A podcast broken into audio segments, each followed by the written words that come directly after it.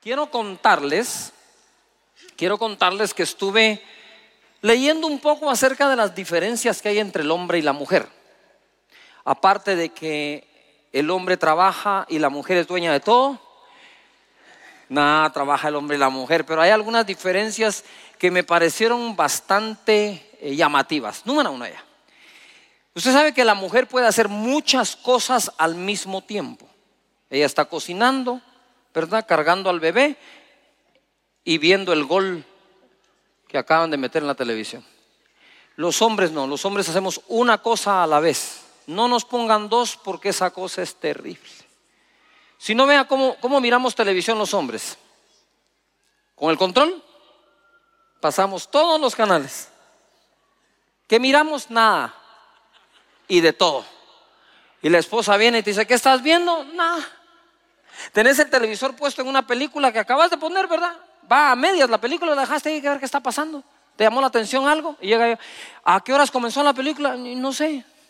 ¿Y cómo se llama? Tampoco, acabo de ponerla. Se va a traerte el cafecito, regresa, ya estás en otra película. Cambio las mujeres, no, las mujeres deciden qué ver. Se sientan y lo miran. Son especialistas en eso están más enfocadas que uno. Tienen una capacidad de memoria más grande que uno, sobre todo si son ofensas. Recuerdan día, hora, cómo estabas vestido y el tema que tocaron. Pero además de la capacidad de memoria, la capacidad de repetición. Tienen la capacidad del reprise en cámara lenta de lo que ocurrió. Bueno, dicho sea de paso, nosotros los hombres miramos un gol y necesitamos ver en cámara lenta qué pasó.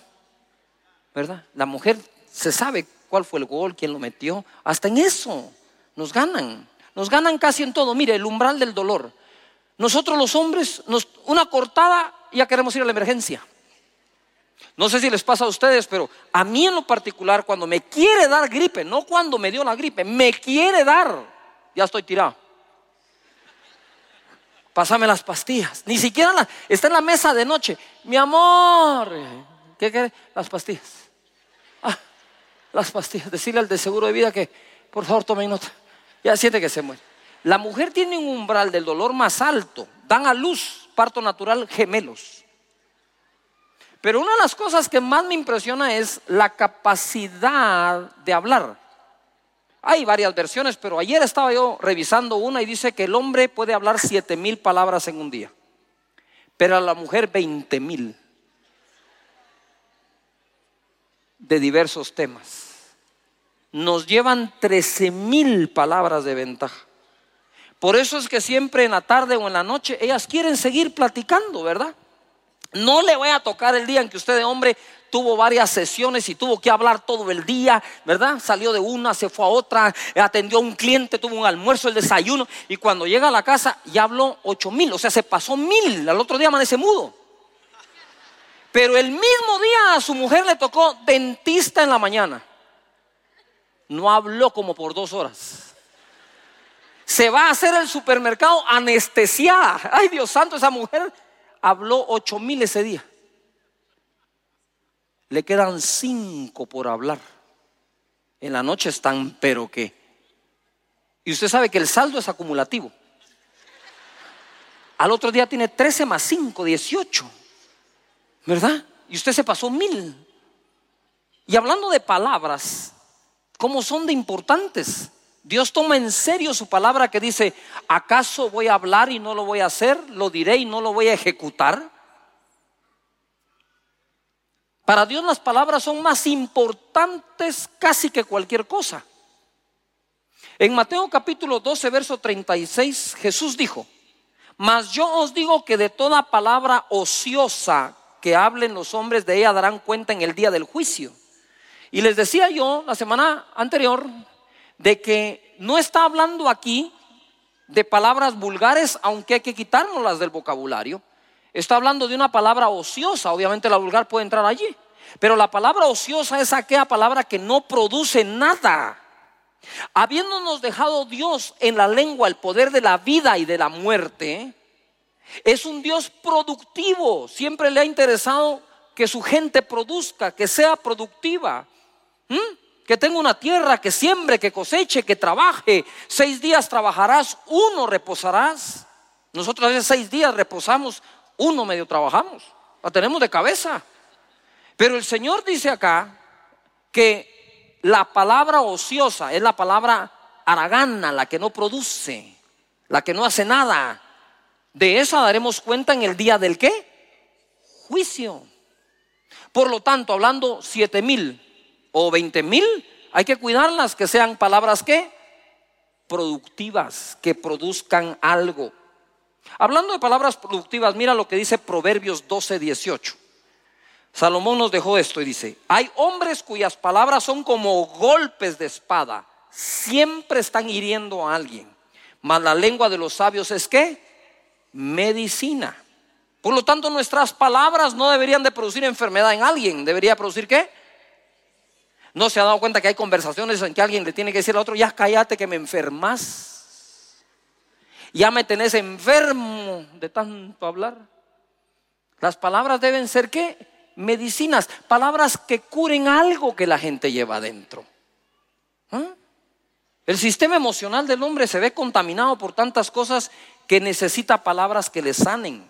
Proverbios 15, 7 dice, la boca de los sabios esparce sabiduría, no así el corazón de los necios. ¿Cuántos creen que nosotros tenemos que ser sabios y no necios? Nosotros debemos de ser personas sabias. A ver, todo el mundo en voz alta diga conmigo, debo ser sabio y no necio. Nosotros somos luz, llevamos luz, tenemos aceite. En vez de producir tinieblas, debemos de producir qué? Luz que pasa. Juan 6:68, nota lo que dijo el apóstol Pedro. Le respondió Simón Pedro, Señor, ¿a quién iremos?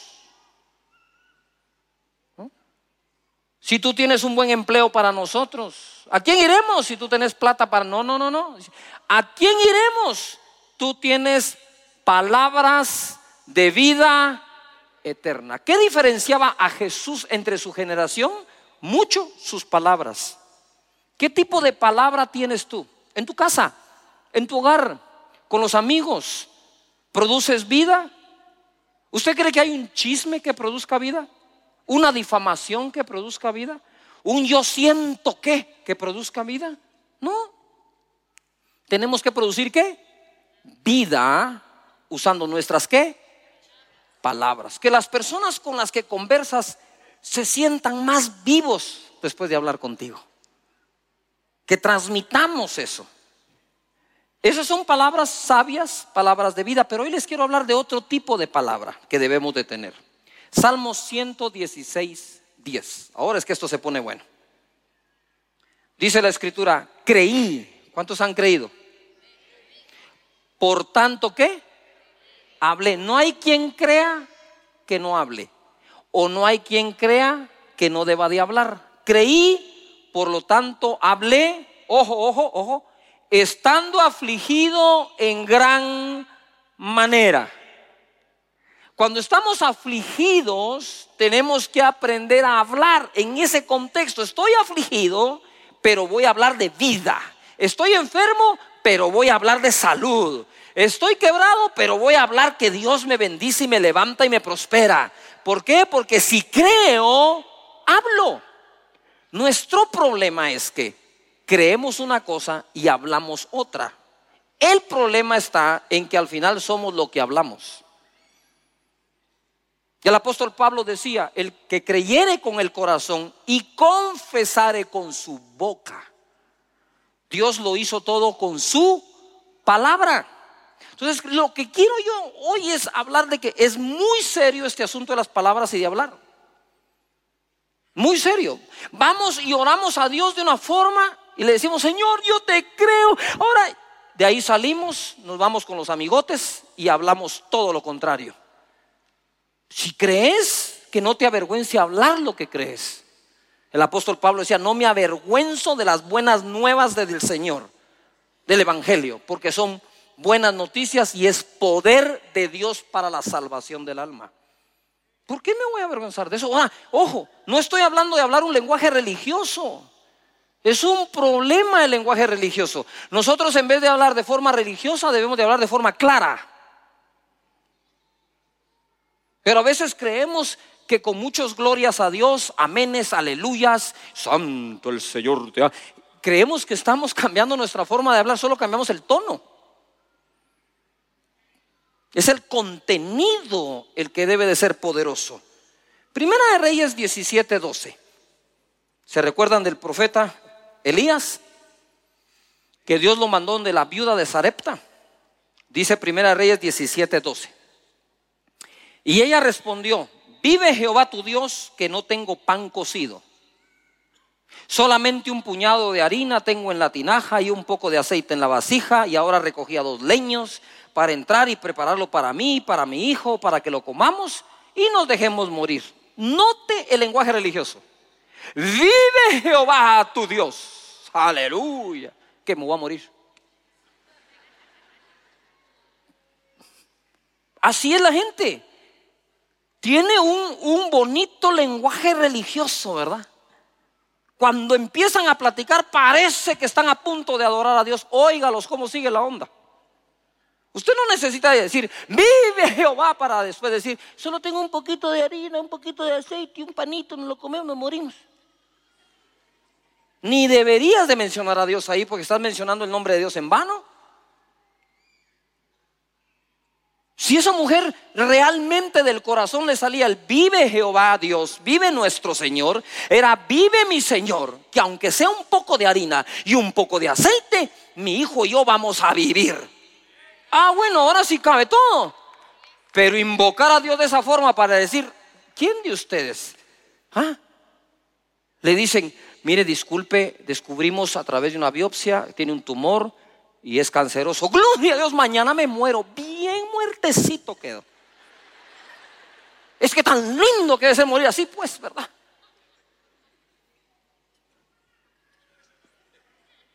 Ah, ¿A quién le da la noticia el banco de que no tiene para pagar la deuda y usted sale y abre las puertas de su oficina y dice, bendito sea el nombre de Dios, quebramos? ¿Cuántos dan un grito de júbilo? Nadie, está loco. ¿Y esta mujer cómo empieza hablando? Vive Dios, que no tengo nada.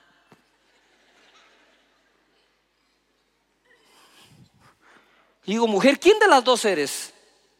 ¿La que quiere adorar a Dios o la que vive quejándose, hablando mal, diciendo mal?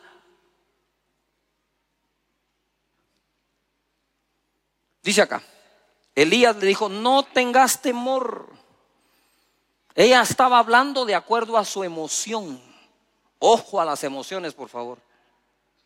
Estaba hablando de acuerdo a lo que sentía y no a lo que creía en verdad. Nuestra fe debe de regular nuestra emoción, no nuestra emoción, nuestra fe. Y dice acá, ve, haz como has dicho, pero hazme a mí primero de ello una pequeña torta cocida debajo de la ceniza hasta con gusto y tráemela. Y después harás para ti y para tu hijo. Y le quita, morirás. Ella necesitaba que alguien forzara su fe. Hey mujer, tú me estás diciendo que tenés un poco de harina, un poco de aceite para un pan, te lo comes tú, tu hijo, pero yo te digo algo, va a alcanzar para más y prueba de eso es esto, haceme a mí una primero. Y siempre que a Dios le demos primero, no importa la escasez que creas tener, siempre va a alcanzar para mucho. Dios es primero, recuérdate, Dios no puede aceptar ser segundo. Dáselo al Señor.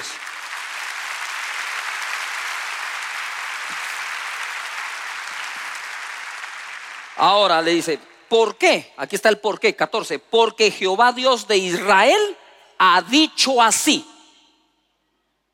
La harina de la tinaja no escaseará, ni el aceite de la vasija disminuirá, hasta el día en que Jehová haga volver sobre la faz de la tierra. Paréntesis. Que conste que era cuando el profeta lo dijera. Dijo, no va a volver a llover si no es por mi palabra. 15. Entonces ella fue e hizo como le dijo Elías, y comió él y ella y su casa ¿Qué dice ahí? ¿Qué? Muchos días. Y la harina de la tinaja no escaseó, ni el aceite de la vasija disminuyó o menguó, conforme a la palabra que Jehová había dicho por Elías. 17. Después de estas cosas aconteció que cayó enfermo el hijo de la ama de casa, y la enfermedad fue tan grave que no quedó en el aliento. Y ella dijo a Elías, ¿qué tengo yo contigo, varón de Dios? ¿Has venido a mí para traer a memoria mis iniquidades y para hacer morir a mi hijo? No. Mira, volvió a llover hasta que Elías lo dijo. Se cumplió lo que dijo Elías. La harina no escaseó ni el aceite como lo dijo Jehová, como lo dijo el Señor. ¿Estamos de acuerdo? Y el niño se murió como lo dijo la mamá.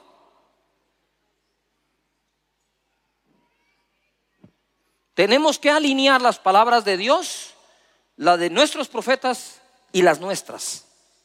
Si Dios dice que somos benditos, nosotros vamos a decir lo mismo. Si Dios dice que por un camino vienen contra nosotros, pero por siete huyen, lo vamos a decir. Las palabras tienen mucho poder. Yo mismo estoy haciendo mi nuevo vocabulario. Estoy renovando algunas palabras, las estoy sacando de mi vocabulario porque dice la palabra de Dios que Dios está inclinado su oído a la oración de su pueblo. Y orar es hablar. Si no aprendo a hablar, ¿cómo sé que puedo orar? Por lo tanto, reaprendamos a hablar. La palabra se cumplió de los tres. ¿Qué palabra has pronunciado tú? ¿Qué tanto has confesado maldad, pobreza, miseria, fracaso, amargura, triste, todo eso. Después no te quejes y le echas la culpa a otro. Porque la mujer ligera ahora le echa la culpa a él. ¡Eh!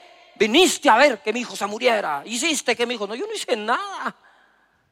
Yo traté de cambiar tu manera de hablar, pero no quisiste. Yuhu. Estamos acá todavía. Primera de Pedro 3:10 dice: el que quiere amar la vida y ver días buenos, refrene su lengua del qué? Del mal. Y sus labios no hablen qué? Engaño. Primera de Corintios 15, 33 dice, no erréis, las malas conversaciones corrompen las buenas costumbres. Y ahora les hablo aquí algo tremendo. ¿Mm? ¿Ustedes han visto que sus dispositivos móviles tienen un software especial para no dejar entrar virus? Y si algún virus entra, usted tiene que correrle una aplicación para eliminar el virus. Cuando el virus entra, una de las cosas que hace es que sobrecalienta el dispositivo, va a tronar, y además hace todo más lento. Su velocidad de transmisión de datos los megahertz ya no funcionan como estaban funcionando. E igual nos pasa a nosotros. En una pequeña conversación te pueden dejar un virus. Y tenés tu sistema operativo contaminado por un virus. Después de conversaste con alguien, empezaste a ver a los demás diferente.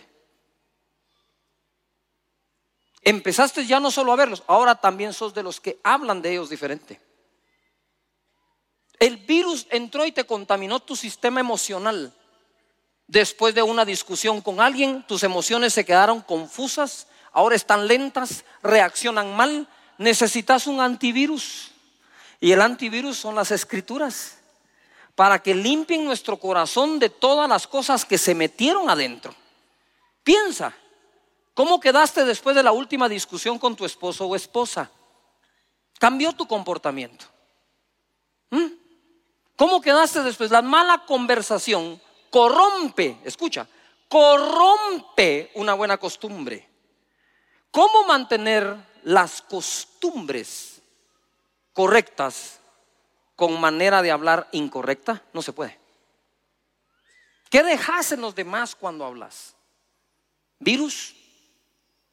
¿Que ataca el sistema operativo de la persona? La forma de pensar, la forma de hablar, la forma de sentir. Tenemos nosotros que tener un antivirus dentro que elimine todo eso. Hablar y confesar es importante. A ver, vamos a hacer un ejercicio. Levanta las manos al Señor. A ver, levanta las manos al Señor. Vamos a orar y conmigo. Señor mío, te doy gracias por tu palabra y hoy la declaro. Mayor es el que está en mí que el que está en el mundo. Si vienen por un camino, huirán por siete. Caerán mil a un lado y diez mil a mi diestra, pero no seré tocado. Gracias Señor. Soy tu hijo, soy tu heredero, soy coheredero, soy bendecido. En el nombre de Jesús. Amén. Nota algo. Nota lo siguiente. Esto lo hice solo, lo hice solo con un propósito. Ya todo lo que dijiste lo sabías. Pero algo cambió dentro de ti al declararlo y confesarlo. Creí, por lo tanto, que hablé. ¿Tú sabes cuál es la voz que más escuchas todos los días? La tuya.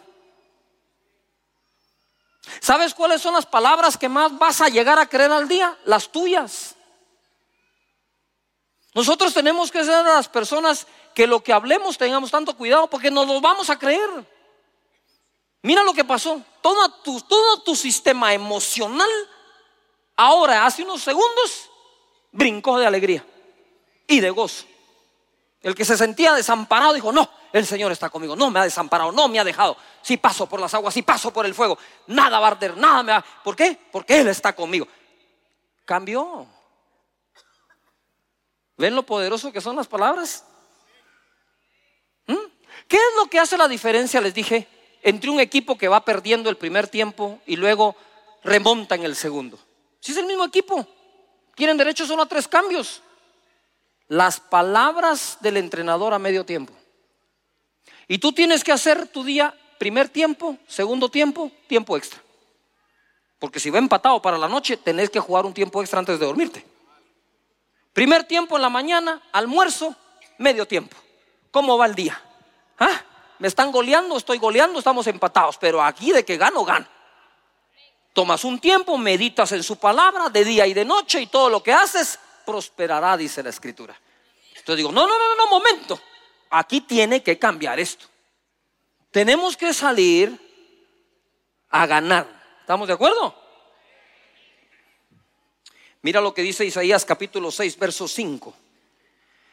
Entonces dije, ay de mí que soy muerto, porque siendo hombre inmundo de labios y habitando en medio de pueblo que tiene labios inmundos el profeta visualizó que venía un día muy malo para su vida, al punto de pensar que podría traer la muerte, pero lo relaciona con su manera de hablar.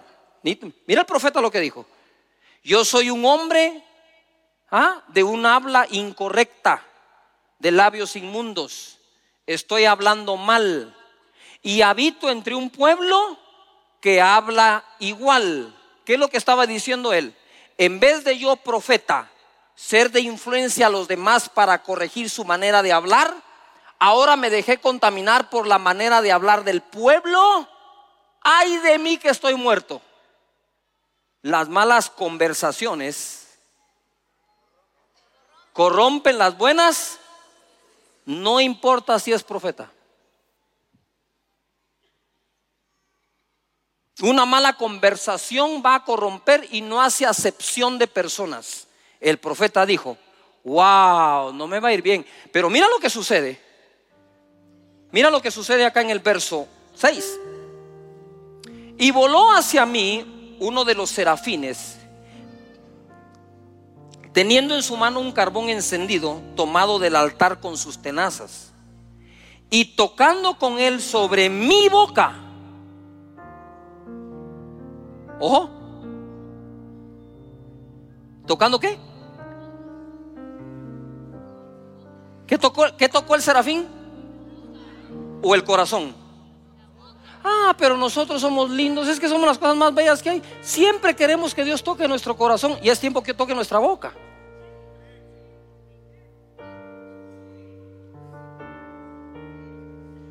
El serafín no bajó a tocar el corazón de, del profeta Isaías.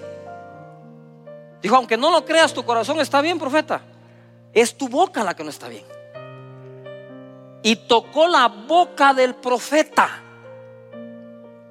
con un carbón que encendido, santidad. Deja la palabra ociosa, deja de estar hablando, deja de estar conversando con personas que corrompen las buenas costumbres. Tenemos a personas que por ahí se juntaron con dos o tres y ya no hay que congregarse. Ah, ya no hay que congregar. Ahora la iglesia son solo ellos dos. Malinterpretando que donde dos o tres está en mi nombre y estaré yo. Y la escritura que dice no te dejes de congregar, sobre todo que los tiempos ya son finales. Y, la, y, donde dice que el Señor alaba a, a su Padre o alaba a Dios entre sus hermanos cuando se congregan.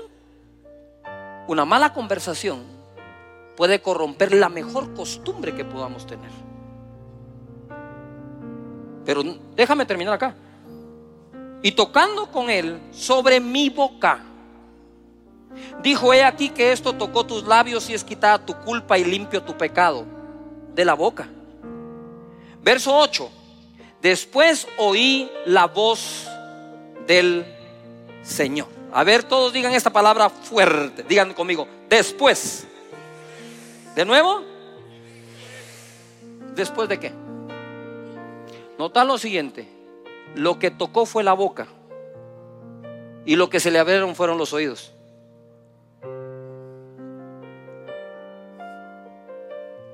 Creo que lo notes otra vez. ¿Te va a gustar? ¿Qué fue lo que le tocó el, el serafín? ¿Y qué se le abrió? Después de que le tocaron la boca, sus oídos escucharon al Señor. Quizás has dejado de oír a Dios por tu mala manera de hablar.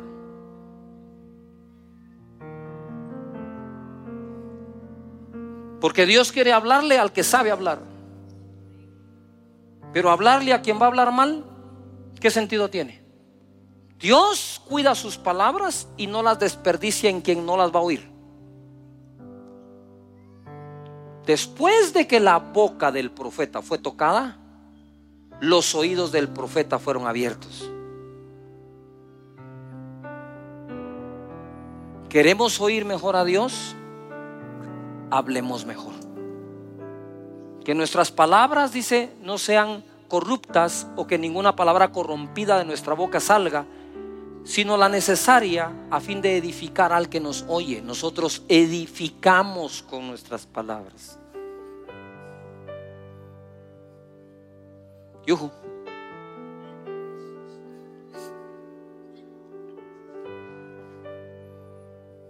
¿Qué palabra pongo en mi boca? ¿Palabras de vida o de muerte? ¿De salud o de enfermedad? de riqueza o de pobreza, de bendición o de maldición. Porque en nuestra boca está el poder de la vida y de la muerte. Esto es muy serio. Yo quiero invitarlos a renovar su vocabulario, sobre todo el vocabulario de incredulidad versus fe. Si le crees a Dios, ve y dilo. Si estás creyendo que tu empresa va a salir adelante, junta a todos y decirles, Dios bendice esta empresa, no importa qué digan los demás, vamos a salir adelante. Si tú crees que Dios va a bendecir al país, no te juntes con los que viven diciendo que todo está acabado, que no sirve y que no hay. Alinea tu labio y tu boca, tus palabras a lo que estás creyendo.